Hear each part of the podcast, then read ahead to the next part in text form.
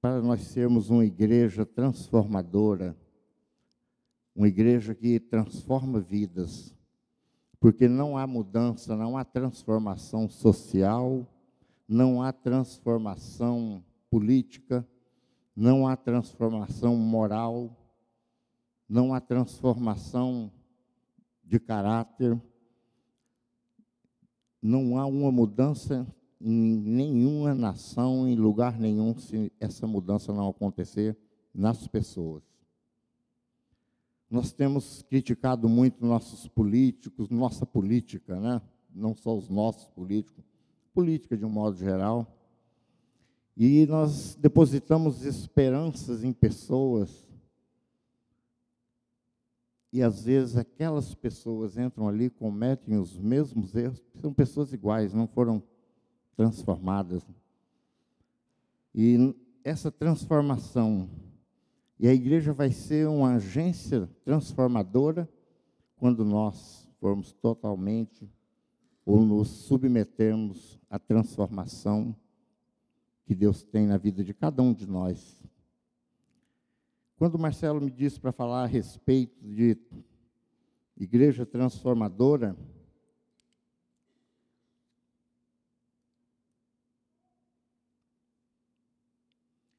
Eu me senti um tanto à vontade, mas eu, meditando sobre isso, dei uns passos atrás na minha vida. A maioria que já conhece, já sabe, mas eu estou aqui porque Deus me transformou. Deus transformou uma pessoa que ninguém tinha mais esperança, minha própria família a única pessoa que esperava, que nunca me abandonou. E é interessante que mesmo eu envolvido no mundo de drogas, de criminalidade, mesmo sendo preso, internado em um hospital psiquiátrico, vivendo na rua, esses dias eu estava pensando, minha mãe, uma serva de Deus, que sempre orou, e ela tinha um hábito que às vezes a gente estava saindo à noite para fazer coisa errada mesmo. E ela sabia. E ela dizia: Meu filho, ela nunca me chamou de bandido, de marginal, de qualquer outra coisa. Ela sempre disse: Meu filho. E ela dizia: Meu filho, não saia antes de eu orar com você. E às vezes eu até ironizava, dizia: ah, Para com isso, não estou indo para a igreja. Ela falou, não tem problema, eu sei para onde você vai, mas eu quero orar. E ela sempre orava, Deus, eu consagrei o meu filho ao Senhor. Não permita que ele morra nessa vida que ele está. Guarda ele. Era uma oração curta, objetiva, e depois ela dizia, vai. E eu ia. Hoje eu entendo muito bem o quanto Deus me guardou, como Ele ouviu aquelas orações. Mas o que, que minha mãe pedia nas suas orações? Deus transforma a vida do Noé, transforma a vida do meu filho. E Deus me transformou. E eu, por 20 anos, eu trabalhei com ministério em uma comunidade com dependentes químicos, era em sistema de internação. E nesses 20 anos, Deus continuou me transformando e me usando para transformar outras vidas. Final do ano passado, nós tivemos aqui pastor Celso. Ele estava de passagem, a mãe dele estava de manhã hoje aqui no culto, ela é membro da nossa igreja. Pastor Celso eu conheci com 15 anos de idade, detonado de drogas. Foi o primeiro menor adolescente que foi internado. Um juiz aqui de Piratininga deu uma ordem judicial para tratar aquele menino, tal era o estado que ele estava com 15 anos de idade. E nós, eu tive o privilégio de. Eu tenho acompanhado ele pelas redes sociais, nós nos comunicamos sempre mas eu tive o privilégio de receber a visita de Celso aqui missionário, está no Senegal. Hoje fala cinco idiomas. Já teve em outros campos missionários, inclusive em Cabo Verde, na África e outros lugares.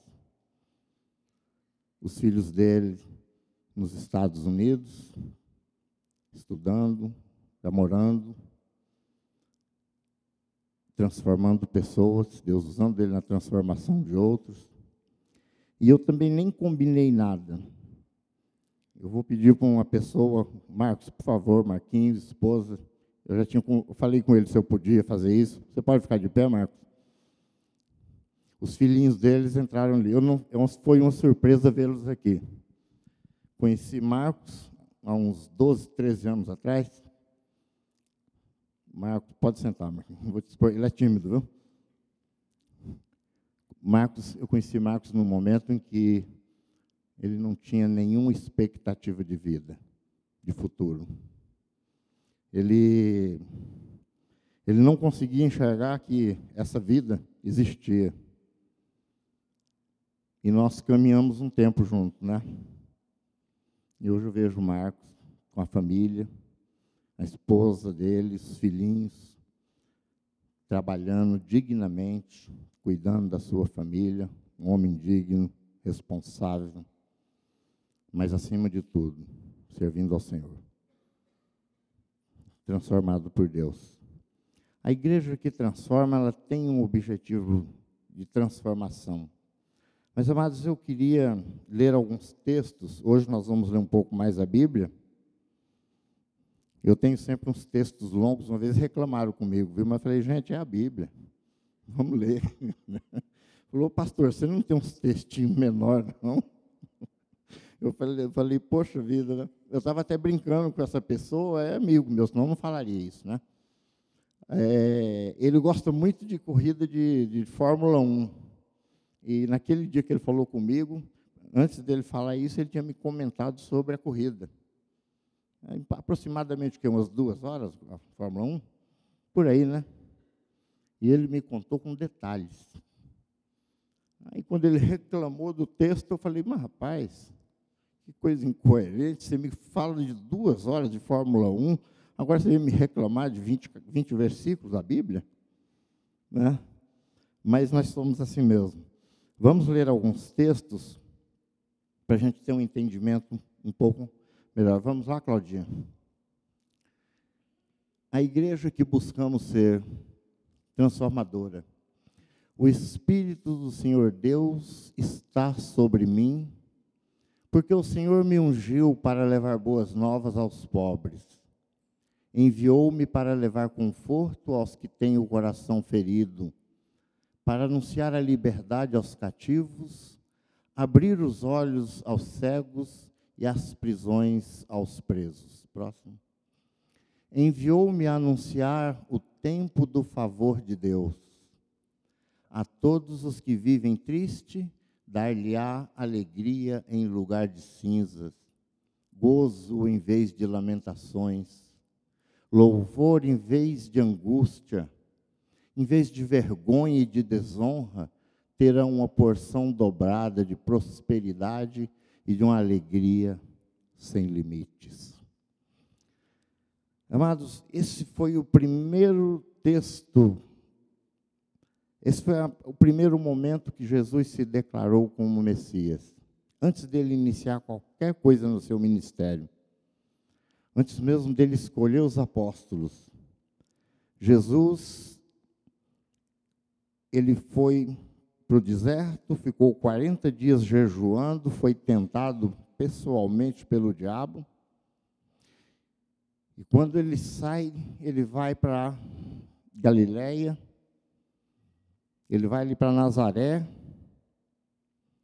e entra na sinagoga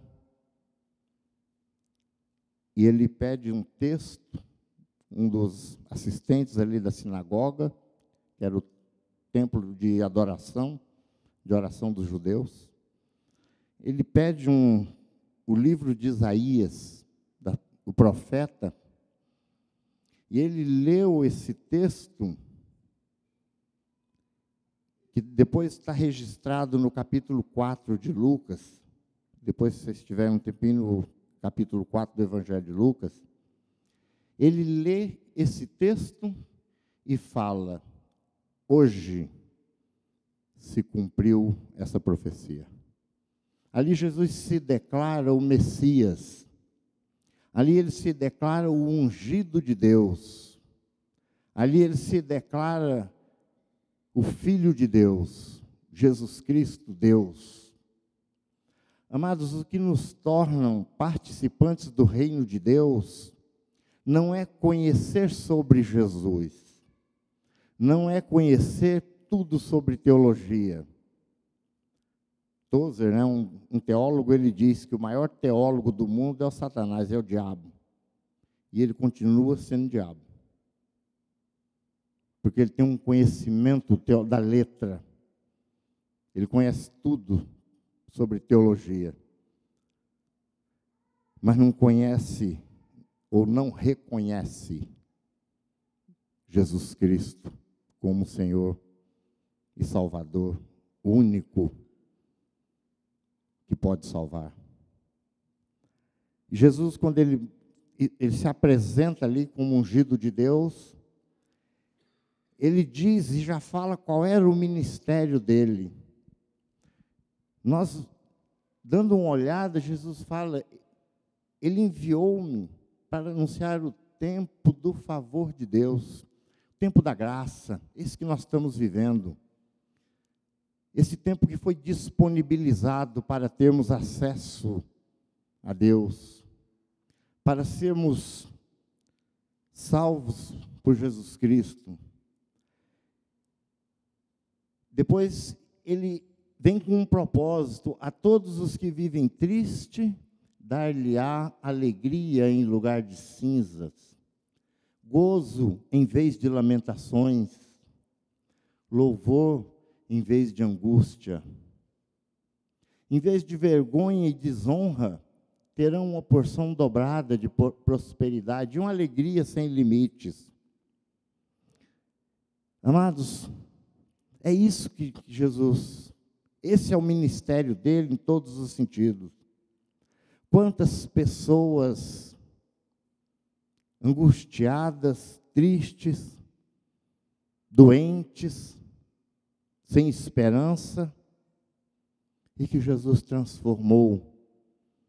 Quantos momentos da nossa vida, quem de nós aqui ainda não passou por um momento de angústia, de dor, de sofrimento, e que num dado momento Jesus Cristo transformou? nos deu alegria, nos deu satisfação. Quantas vezes, no lugar da angústia, Deus colocou um cântico de louvor em nossos lábios? Amados, você sabe qual é o nosso maior problema com Deus? Todos nós. Chama-se tempo e modo.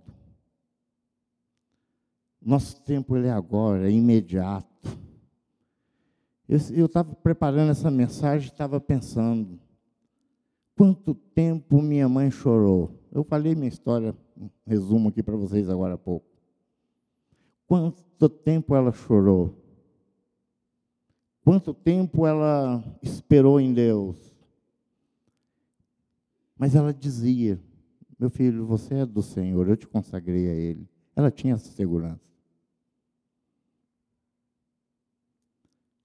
Mas um dia ela com seus 80 e quase 90, minha mãe faleceu com 93 anos. Durante a existência dela, ela sepultou quatro filhos, cuidou, visitou o Noé em hospital psiquiátrico, em cadeia. Em... Era uma pessoa dessa ser amargurada, não era?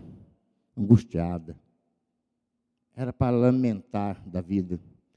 E ela lá para os seus 85, 87 anos por aí, nós estávamos conversando. Minha mãe sempre foi muito lúcida, lia a Bíblia com essa idade. Todos os dias fazia devocional.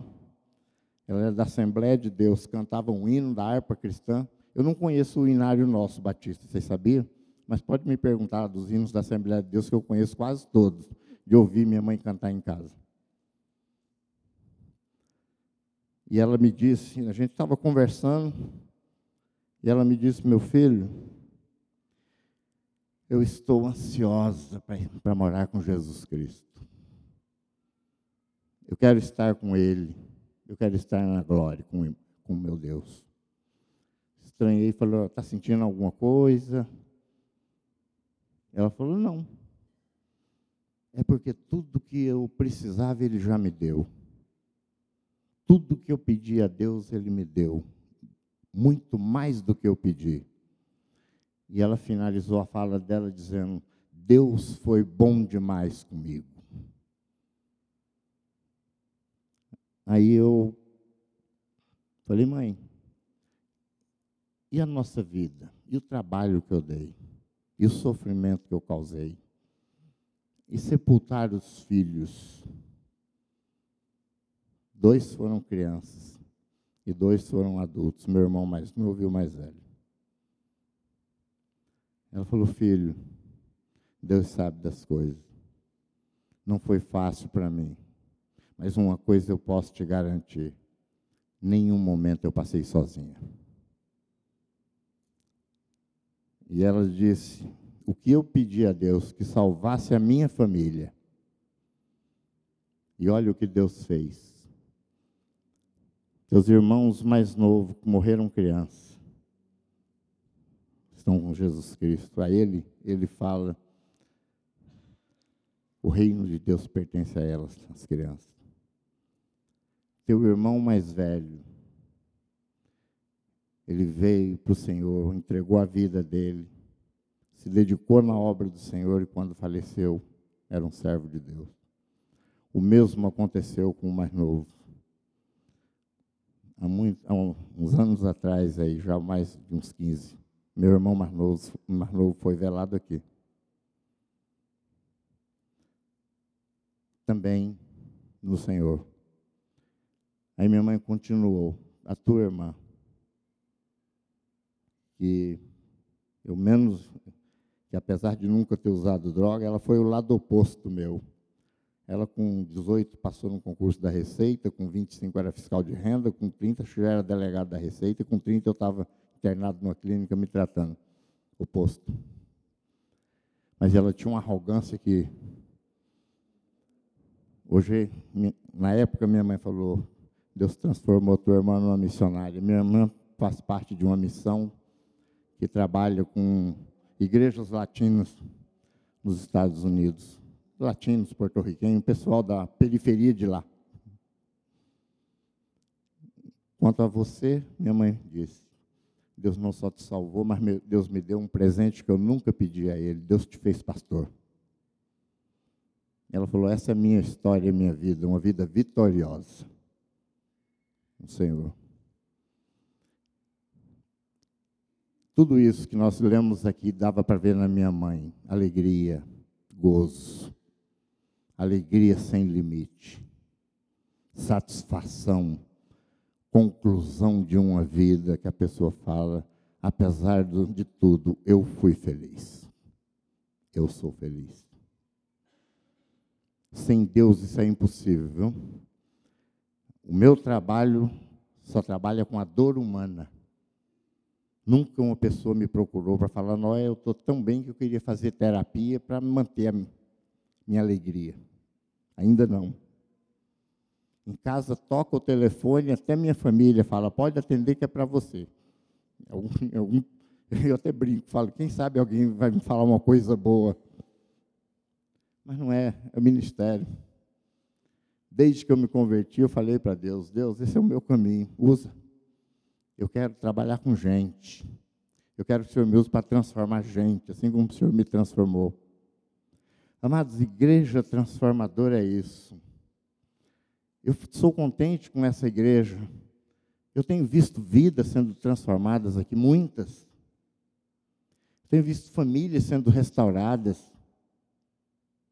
Eu tenho visto se cumprir esse, isso que Jesus disse. Essa fala dele, hoje se cumpriu essa profecia.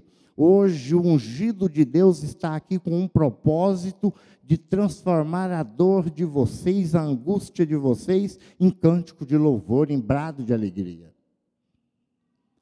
Jesus, naquele momento, ele diz: Eu fui ungido, essa profecia está se cumprindo agora, para que aqueles que estão presos, cativos, cativos em drogas, em comportamentos autodestrutivos, pessoas que estão se matando, presos no pecado, esses guilhões sejam quebrados. Eu vim para libertar, para transformar. Jesus falou isso, ele mesmo se colocou nessa posição. Eu vim colocar alegria onde tem tristeza. Ele diz: Eu sou, eu sou Deus que se fez homem. Jesus nunca deixou de defender a deidade dele. Mas eu vim com um propósito, eu vim para transformar a vida humana. Eu vim para transformar uma sociedade. Eu vim para implantar um reino de pessoas transformadas pelo poder do Espírito Santo de Deus. Esse é o, o eixo do ministério de Jesus. Mas esse ministério só pode ser alcançado através do, do corpo dele, que é a igreja. A igreja ela tem que olhar para esse lado, ela tem que vislumbrar. Eu sonho, eu sonho com pessoas se convertendo. Quantos pacientes meus que eu já sonhei que eles estavam vindo para a igreja? No começo do meu trabalho, eu andava dirigindo no carro e o carro cheio de pacientes. Era na minha cabeça, era como se tivesse. Que eu ia pensando um, falando com o outro, preocupado com o outro. Chegava em casa, eu tinha, parece que eu não tinha família, ia para o computador, ficava ali. Aí um dia minha filha falou para o irmãozinho, quando você quiser alguma coisa do pai, você pede a hora que ele chega da clínica. Porque era assim, pai, pode, pode, pode, vai. Pode que ele, ele, ele deixa tudo, ele chega da clínica. Até me assustou aquilo. Eu falei, meu Deus, o que, que é isso? E era mesmo. Aí eu comecei a orar. Deus me deu uma estratégia maravilhosa, amado. Fantástica. Eu estava carregando peso que não era meu. Na minha agenda, o último horário é Deus. Está marcado Deus. O que, que eu faço? Entro na minha sala, fecho a porta, eu, minha agenda e Deus, e eu oro pela vida de cada. Eu não oro assim por atacado. Deus abençoe esse povo. Não, não, não, sei se satisfaz a Deus, eu não estou questionando, mas não me satisfaz, eu não fico bem. Né? Eu sempre oro assim. Deus, essa pessoa está sofrendo, está passando por isso, por isso. Senhor, tem compaixão, olha o coração dessa pessoa, olha a vida, olha a família dessa pessoa. Eu discuto com Deus sobre cada um. Depois eu faço uma coisa, Deus está na tua mão. Eu sei que eu não posso fazer nada estando longe, além de me preocupar. Mas eu sei que o Senhor pode fazer. Eu sei que o Senhor pode cuidar e eu fico descansado. De vez em quando, algum paciente escapa da mão de Deus e vem um monte de volta. Não. É com Deus, não é comigo. Não carrego. Mas você sabe a importância disso? Eu tenho visto acontecer muita coisa que eu sei que não foi a minha capacidade, não foi minhas técnicas psicológicas. Eu tenho visto acontecer muita coisa que é Deus foi Deus que fez, inclusive conversão. Eu oro pelos meus todos os meus pacientes. Nessa oração eu falo, Deus, transforma, transforma o coração. E a grande maioria se converte mesmo, viu? Obra de Deus, transformar o coração humano. E o próprio Deus falou: Eu tirarei o coração de pedra de vocês, e vos darei um coração de carne, um coração sensível, para que vocês possam me obedecer para que vocês possam me entender. Eu tenho pedido, Deus, troca o coração, muda o coração, que acho que muda tudo. Faz isso. Eu tenho visto Deus fazer. Amados, vou ler um texto bem grande agora, como eu prometi no início, Queria que todos agora acompanhassem, viu? Vamos lá, Claudinho. Vamos lá, que o povo vai ao tamanho. E tem mais, viu? Vamos lá. Jesus e seus discípulos atravessaram o mar e foram para a região dos Gerazenos. Quando Jesus desembarcou, um homem com o espírito imundo veio dos sepulcros ao seu encontro. Esse homem vivia nos sepulcros e ninguém conseguia prendê-lo, nem mesmo concorrentes, pois muitas vezes lhe haviam sido acorrentados pés e mãos, mas ele arrebentara as correntes e quebrara os ferros dos seus pés. Ninguém era suficientemente forte para dominá-lo. Noite e dia ele andava gritando e cortando-se com pedras entre os sepulcros e nas colinas. Próximo. Quando ele viu Jesus de longe, correu e prostrou-se diante dele e gritou em alta voz: Que queres comigo, Jesus, filho do Deus Altíssimo? Rogo-te por Deus que não me atormentes, pois Jesus lhe tinha dito: Saia deste homem, espírito imundo. Então Jesus lhe perguntou: Qual é o seu nome? Meu nome é Legião, respondeu ele, porque somos muitos. E implorava a Jesus com insistência que não os mandasse sair daquela região. Próximo. Uma grande manada de porco estava pastando numa colina próxima. Os demônios imploraram a Jesus: Manda-nos para os porcos, para que entremos neles. E lhes deu permissão, e os espíritos imundos saíram e entraram nos porcos. A manada de cerca de dois mil porcos atirou-se precipício abaixo, em direção ao mar, e nele se afogou. Os que cuidavam dos porcos fugiram e contaram esses fatos na cidade e nos campos. E o povo foi ver o que havia acontecido. Próximo. Quando se aproximaram de Jesus, viram ali o homem que fora possesso da legião de demônios. Preste atenção no grifo aí. Viram este homem assentado, vestido e em perfeito juízo, e ficaram com medo. Os que tinham visto contaram ao povo o que aconteceram ao endemoniado e falaram também sobre os porcos. Então o povo começou a suplicar a Jesus que saísse do território deles. Quando Jesus estava entrando no barco, o homem que estivera endemoniado suplicava-lhe que o deixasse ir com ele. Próximo. Jesus não o permitiu, mas disse: Vá para, vá para casa, para a sua família e anuncie-lhe quanto o Senhor fez por você e como teve misericórdia de você. Então aquele homem se foi e começou a anunciar em Decápolis quanto Jesus tinha feito por ele. Todos ficavam admirados. O devocional de hoje está feito para vocês, tá? Amados, eu li esse, esse texto inteiro para que nós tivéssemos só, porque eu vou fechar com ele. Esse homem, esse que Jesus encontrou, é o protótipo, é o protótipo de uma pessoa sem Deus. Não precisa ser tão exagerado. Uma vez eu usei esse texto para pregar numa penitenciária. Eu já entrei na penitenciária quando me levaram, porque me perguntaram: você já foi preso? Eu nunca fui, me levaram, né? Uma vez eu eu, e depois eu voltei numa, na mesma penitenciária, lá, lá em Londrina, para dar uma mensagem de Jesus Cristo lá dentro. Me convidaram. E eu falei sobre esse texto. Quando eu falei para os detentos, eu vou falar de um especialista em fuga. Todo mundo já prestou a maior atenção. De um homem que cadeia nenhuma segurava ele, corrente nenhuma, ele arrebentava não tinha ninguém suficientemente capaz de prender aquele homem. Mas esse homem ele tinha um comportamento autodestrutivo. É como um drogado, é como um compulsivo, é como qualquer outro que se destrói. Ele era tão autodestrutivo que ele vivia se machucando com pedras. Ele era antissocial, agredia a sociedade, andava nu. Ele morava em, cemitérios, nos sepulcros.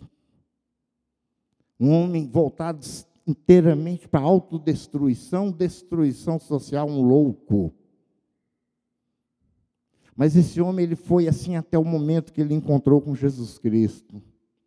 Aí veio a grande transformação. Isso é uma igreja transformadora. Transformar. Eu não fui muito diferente dele, não, viu?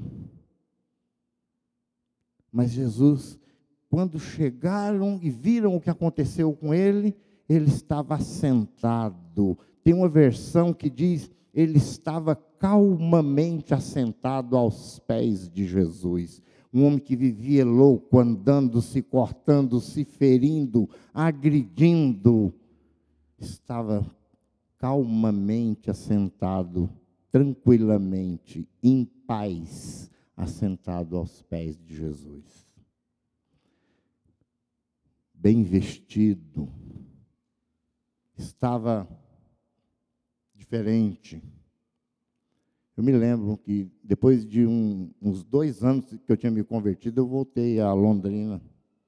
Eu encontrava meus ex-amigos e eles olhavam para mim e falavam: Nossa, tá bem, meu, mudou, hein? Só que eles perguntavam assim: estava preso? Ganhou um pezinho, estava. Né? Mas todos eles eram oportunidade de eu falar: Não, Deus mudou minha vida. E por incrível que pareça, desses meus ex-amigos, três deles são missionários hoje, viu? Um deles está lá no meio da mata, no Rio Paru, no Pará, com ribeirinhos indígenas trabalhando. Casou com uma moça de lá mesmo. Ele falou: não, é, é lá é bom que não tem shopping, não tem essas coisas para gastar. Está lá o menino, né? Deus, Ele transformou.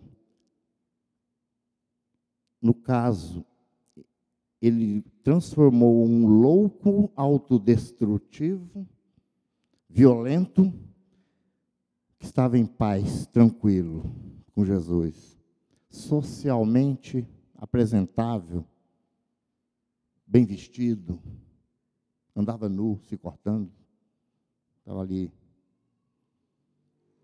mas o principal,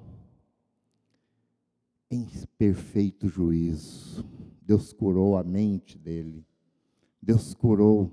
Amados, quando nós dizemos que uma pessoa tem uma mão amputada, todo mundo entende, porque imagina, é visível, é perceptível. Imagina uma pessoa sem mão. Mas eu vou dizer uma coisa para vocês que talvez seja difícil de entender. Existem sentimentos amputados. E eu sei o que é isso, porque durante muito tempo eu tive sentimentos amputados, eu deixei de sentir coisas que seriam necessárias para minha sobrevivência em sociedade. Sentimentos amputados por drogas, por química, pela vida que levava. Mas eu posso falar para vocês tranquilamente: Deus reimplantou e fez melhor do que era a transformação que Deus faz não é modificação. Deus não modifica, transforma. É nesse sentido que Deus faz. Eu queria só dizer agora aos irmãos, amados, para nós sermos essa igreja transformadora, Deus precisa de você. Deus precisa de nós. Para transformar pessoas com quem você convive, da sua família. Mas eu queria dizer mais uma coisa. Deus transforma no tempo dele, do jeito dele. Nós plantamos, semeamos, mas quem faz germinar e dá o crescimento é Deus. E muitas vezes nós nos angustiamos. Eu, o profeta Abacuque até pôs no Face lá, o silêncio de Deus, pôs recente. O profeta Abacuque, ele chega no momento da vida dele que ele fala para Deus: Até quando? Até quando, Senhor, eu grito por socorro e o Senhor não me ouve? Até quando? Até quando, Senhor, eu clamo e o Senhor não responde? Pelo contrário, o Senhor coloca diante de mim a violência, a injustiça, o forte prevalecendo contra o fraco, a justiça sendo torcida, não há lei, não há justiça. E eu continuo clamando, gritando, e o Senhor não ouve, não responde. Deus é bom demais. Ele olha para Abacuque e fala: Vou te explicar. Fala, Abacuque, eu estou realizando uma obra. Nos vossos dias, Deus faz questão de dizer nos vossos, não é para depois, não. Não é para a posteridade. Eu estou realizando uma obra nos vossos dias. Ele não diz eu realizarei. Eu estou realizando uma obra nos vossos dias que se fosse contada, você não acreditaria. Amados, Deus pode estar em silêncio na sua vida, mas Ele está trabalhando. Não é que Deus trabalha em silêncio, Deus trabalha no silêncio. Dentro do silêncio tem um Deus que trabalha por nós. No tempo dele, do jeito dele. Mas o tempo dele, o jeito dele, é bem melhor do que o nosso, viu? Vamos orar?